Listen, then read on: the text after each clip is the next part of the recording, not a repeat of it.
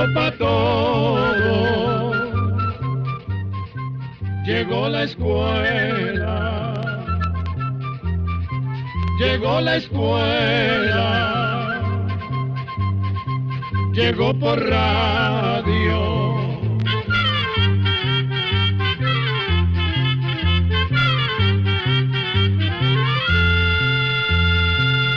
Oigamos la respuesta. Es el programa que les trae a ustedes el Instituto Centroamericano de Extensión de la Cultura, ICQ. Hay enfermedades de las cuales no se habla mucho hoy en día, pues como hay vacunas para prevenirlas, se han dejado como de lado. Pues estas enfermedades casi no se presentan. Sin embargo, vale la pena recordar lo peligrosas que pueden ser para que no vuelvan a aparecer en nuestros pueblos. Por eso hoy vamos a hablar de la poliomielitis. Para eso hemos invitado a una doctora amiga, a quien le agradecemos mucho su presencia en el programa de hoy. Doctora, por favor, siéntese. Eh, es un placer tenerla por acá hoy en día y los micrófonos del ICQ son todos suyos. A mí me parece muy importante que el ICQ desee hablar hoy de la poliomielitis, que se puede prevenir perfectamente con una vacuna. Sin embargo, hay lugares donde no hay centros de salud cercanos y por eso a los padres les cuesta mucho llevar a vacunar a sus hijos. Pero si están bien enterados de esa terrible enfermedad, de seguro van a hacer un esfuerzo por vacunar a la mayor cantidad de niños posibles. Y para entrar en confianza, me llamo Natalia me hice médica hace ya muchos años y me dediqué a la medicina porque con esa profesión puedo ayudarle a muchas personas. Y es que la medicina es una vocación y no solo una profesión. Por eso, cuando el médico se gradúa, hace un juramento de honor donde jura velar siempre por la salud de los pacientes. Qué hermosas palabras, doctora Natalia. Con razón dice usted que la medicina es una vocación. Pero bueno, Después de esa presentación que usted hizo, nos parece que podemos comenzar preguntándole qué es la poliomielitis. Bueno, en términos generales se podría decir que la poliomielitis es una enfermedad viral que puede afectar los nervios y llevar a la parálisis y hasta la muerte. Como veo que usted medio me está frunciendo el ceño, como diciéndome que no quedó muy clara mi explicación, lo voy a decir de otra manera. La poliomielitis o polio, como corrientemente se le dice, es una enfermedad causada por los microbios llamados virus y que puede afectar los nervios, llevar a la parálisis y hasta la muerte. ¿Así se entendió mejor? Efectivamente, doctora. Ya yo la iba a interrumpir, pero continúe, por favor. La polio es muy contagiosa y se transmite directamente de persona a persona, es decir, de una persona enferma a una sana. Los mocos o la saliva de una persona enferma están contaminados por los virus y si esa persona habla, tose o estornuda, los virus quedan desparramados en el aire y entonces la persona sana se puede contagiar. Por otra parte, las personas se pueden contagiar también por las heces de una persona enferma, pues en las heces hay virus y si las heces contaminan el agua, pues también las personas se pueden contagiar con esa agua contaminada. ¿Y, ¿Y cómo entran los virus en el cuerpo de la persona sana? Entran por la boca y la nariz. Luego se multiplican en la garganta y en el estómago. Y de allí se van a la sangre y enferman a la persona. ¿Eso más o menos cuánto dura? Es decir, ¿cuándo se presentan los primeros síntomas después de que la persona entró en contacto con una persona enferma? A eso se le llama periodo de incubación y puede tardar más o menos entre 5 a 35 días, pero por lo general tarda entre 7 a 14 días. Y el riesgo para contraerles esta terrible enfermedad es sobre todo si las personas no han sido vacunadas y entran en contacto con personas enfermas, pues a veces hay lugares donde se ha presentado un brote de polio. Díganos una cosa, doctora. La mayoría de las personas tienen la vacuna contra la polio. Sí, los ministerios de salud son los encargados de velar porque la población, sobre todo infantil, esté vacunada. Pero imagínese usted que aunque casi no hay polio, hay países donde todavía hay brotes Y si una persona enferma llega al país y entra en contacto con una persona o niño que no esté vacunado, perfectamente la puede contagiar. Las personas más propensas a que se les pegue la enfermedad son los niños, las mujeres embarazadas y los ancianos. Algo muy importante que también quiero preguntarle es si antes hubo epidemias mundiales de polio. ¿Es así? Sí, efectivamente, más o menos entre los años 1840 y 1950 la polio fue una epidemia mundial, pero desde que se desarrollaron las vacunas la poliomielitis se ha reducido muchísimo. Sin embargo, sí se han presentado algunos brotes y hasta en países desarrollados. Por otra parte, en algunos países, sobre todo pobres, las campañas de vacunación no son completas de ahí la importancia de que los ministerios de salud de todos los países estén siempre alertas y vigilantes para que los niños sean vacunados.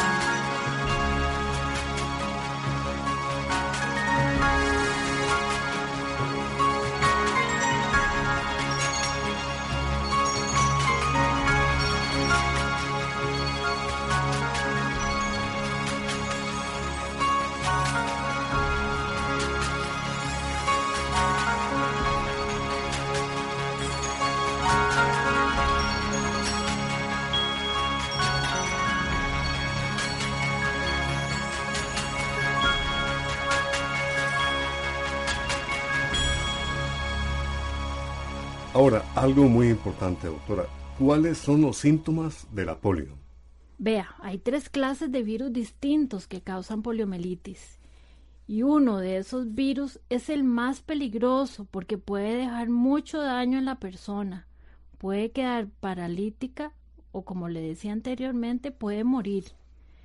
Sin embargo, como esos tres virus presentan por lo general los mismos síntomas, la vacuna está hecha con los tres es decir, la persona queda protegida de esos tres virus. Eh, perdón que me salga un poquito del tema, pero ¿cómo hace la vacuna para proteger a la persona? No importa que nos salgamos del tema, esto también es importante saberlo, pues no solo hay vacunas contra la polio, sino para otras enfermedades muy graves también. Vamos a ver si lo explico en forma sencilla. Si no, me vuelve a fruncir el ceño. Bueno, eso esté segura, doctora. bueno, comienzo a ver si lo puedo explicar en forma sencilla. Las vacunas están hechas con los mismos virus de la enfermedad que se quiere combatir, pero son microbios debilitados. Por eso las vacunas se fabrican en laboratorios muy especializados. Cuando la vacuna entra al cuerpo, nuestro cuerpo desarrolla defensas contra la enfermedad. Tal vez por eso es que algunas vacunas dan reacción, es decir, calentura o fiebre y malestar. Sí, es por eso. Pues como la vacuna está hecha con los mismos virus que produce la enfermedad, aunque estén debilitados, el cuerpo reacciona y crea defensas contra esa enfermedad. Tal vez, doctora, es bueno que hable un poquito más de este tema. ¿Qué le parece? Con mucho gusto. Vean, en casi todos los casos, la calentura, el malestar y las molestias que tiene un niño o una persona después de vacunada son una reacción del organismo a los microbios debilitados que han entrado en su cuerpo. Esos microbios debilitados permiten que el sistema de defensa que tenemos produzca defensas contra la enfermedad que se quiere combatir con la vacuna. Esas defensas que se producen son los llamados anticuerpos. Sí, efectivamente, el nombre de esas defensas son anticuerpos. Y si, por ejemplo, como el caso del virus de la polio, la persona vacunada entra en contacto con una persona enferma, las defensas que ya tiene la persona se multiplican y matan a los microbios, evitando de este modo que se desarrolle la enfermedad.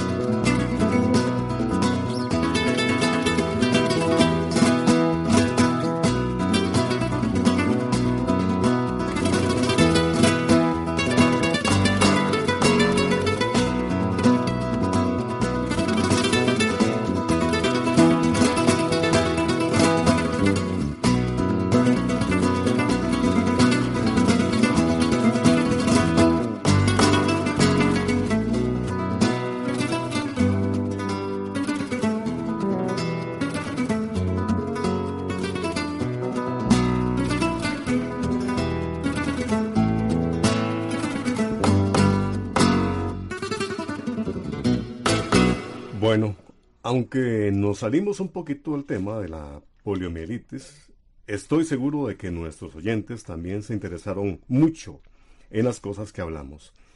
Y es que de verdad uno no se da cuenta de todos los esfuerzos que hizo y está haciendo la humanidad para combatir las enfermedades. Pero síganos contando, doctora, eh, con relación a la polio, que es el tema del que usted vino hoy eh, amablemente a conversarnos a, compartir con nosotros. Bueno, creo que lo que nos falta hablar es de los síntomas de la polio. La persona empieza con catarro y tos. La garganta se le pone roja y también hay dolor de garganta. Le da fiebre o calentura, dolor de cabeza, vómitos y a veces diarrea.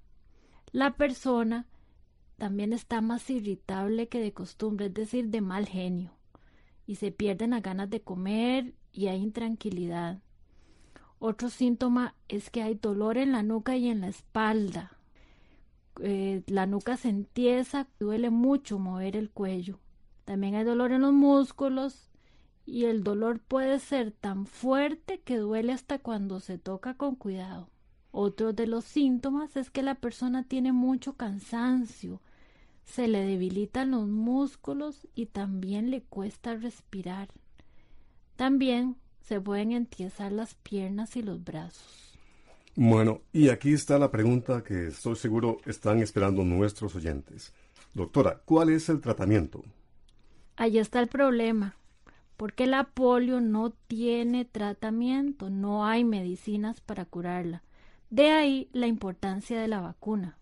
Por supuesto que los médicos ayudan a la persona con medicamentos contra el dolor de cabeza, de los músculos y el malestar en general. También dan antibióticos, pues por lo general se presentan complicaciones, como infecciones en los riñones o en los pulmones. Y están atentos por si la persona no puede respirar por sí misma, pues esa es la principal causa de muerte. Es que vean, la polio afecta los tejidos nerviosos esos tejidos son los que llevan los mensajes del cerebro hasta los músculos. Por ejemplo, cuando queremos mover una pierna o un brazo, el cerebro manda esa orden por medio de los nervios. Los nervios son como un fino alambre eléctrico que lleva la corriente hasta el lugar que se quiere. Como la polio destruye los tejidos de los nervios, las órdenes del cerebro no pasan hasta los músculos entonces los músculos no obedecen, no se mueven. Podríamos decir entonces que es como si se reventara el alambrito de una instalación eléctrica, que aunque el forro quedara entero, la corriente no pasaría. Exactamente. Si a un músculo no le llegan las órdenes del cerebro, entonces no se mueve y se va consumiendo. Los músculos se debilitan y las extremidades afectadas pierden su capacidad de movimiento. Ya entiendo. Y si los músculos se van consumiendo, pues se mueren y ahí es donde la persona queda paralítica. Qué enfermedad más terrible. Por suerte hay vacuna. Bueno, como siempre se nos quedan cosas en el tintero, pues el tiempo no alcanza. Pero por lo menos esperamos que con esta charla las personas lleven a vacunar rápido a sus hijos. Así es, este tema es muy amplio, pero por lo menos, como dice usted, las personas se han dado cuenta de la importancia de la vacunación. Por eso les insisto a todos, lleven a sus niños a vacunar. Hay que llevarlos varias veces a vacunar, pues con una dosis no es suficiente. Por lo general, la primera dosis es a los dos meses. La siguiente cuando cumplen cuatro meses luego cuando tienen seis meses o 18 meses y la última vacuna cuando tienen entre 4 y 6 años. Repito, con una sola dosis de la vacuna no es suficiente. Por lo general, la primera dosis es a los dos meses y después cuando cumplen cuatro meses luego cuando tienen 6 meses o 18 meses y la última cuando tienen entre 4 y 6 años. Bueno, pues muchas gracias doctora Natalia por haber venido a explicarnos esta grave enfermedad que como dijimos, gracias a Dios, hay vacuna para prevenirla. Espero que ese tema les sea de utilidad y como siempre quedamos a sus órdenes para cualquier duda o pregunta que deseen mandarnos. Muchas gracias. Atención controladores, programa número 273. Así llegamos a un programa más de Oigamos la Respuesta. Pero le esperamos mañana, si Dios quiere, aquí por esta su emisora y a la misma hora. Mándenos sus preguntas al apartado 2948-1000 San José, Costa Rica. También nos puede llamar a los teléfonos 22 25 52 38 o 22 25 53 38 o mándenos un fax al 22 25 22 27. También le damos el correo electrónico isq.org. Cero de letreo icecu arroba icecu.org. Para nosotros sus preguntas son muy importantes y estamos para servirle. También puede dirigir su pregunta a esta emisora que ellos amablemente nos la harán llegar. Muy importante, dele su nombre completo, dirección bien exacta ah, y el lugar donde escuche el programa.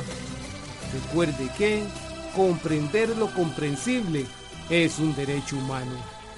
Que Dios le bendiga.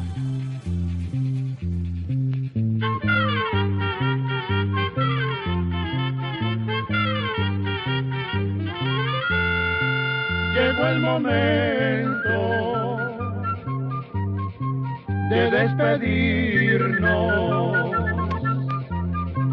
Se va a la escuela, se va cantando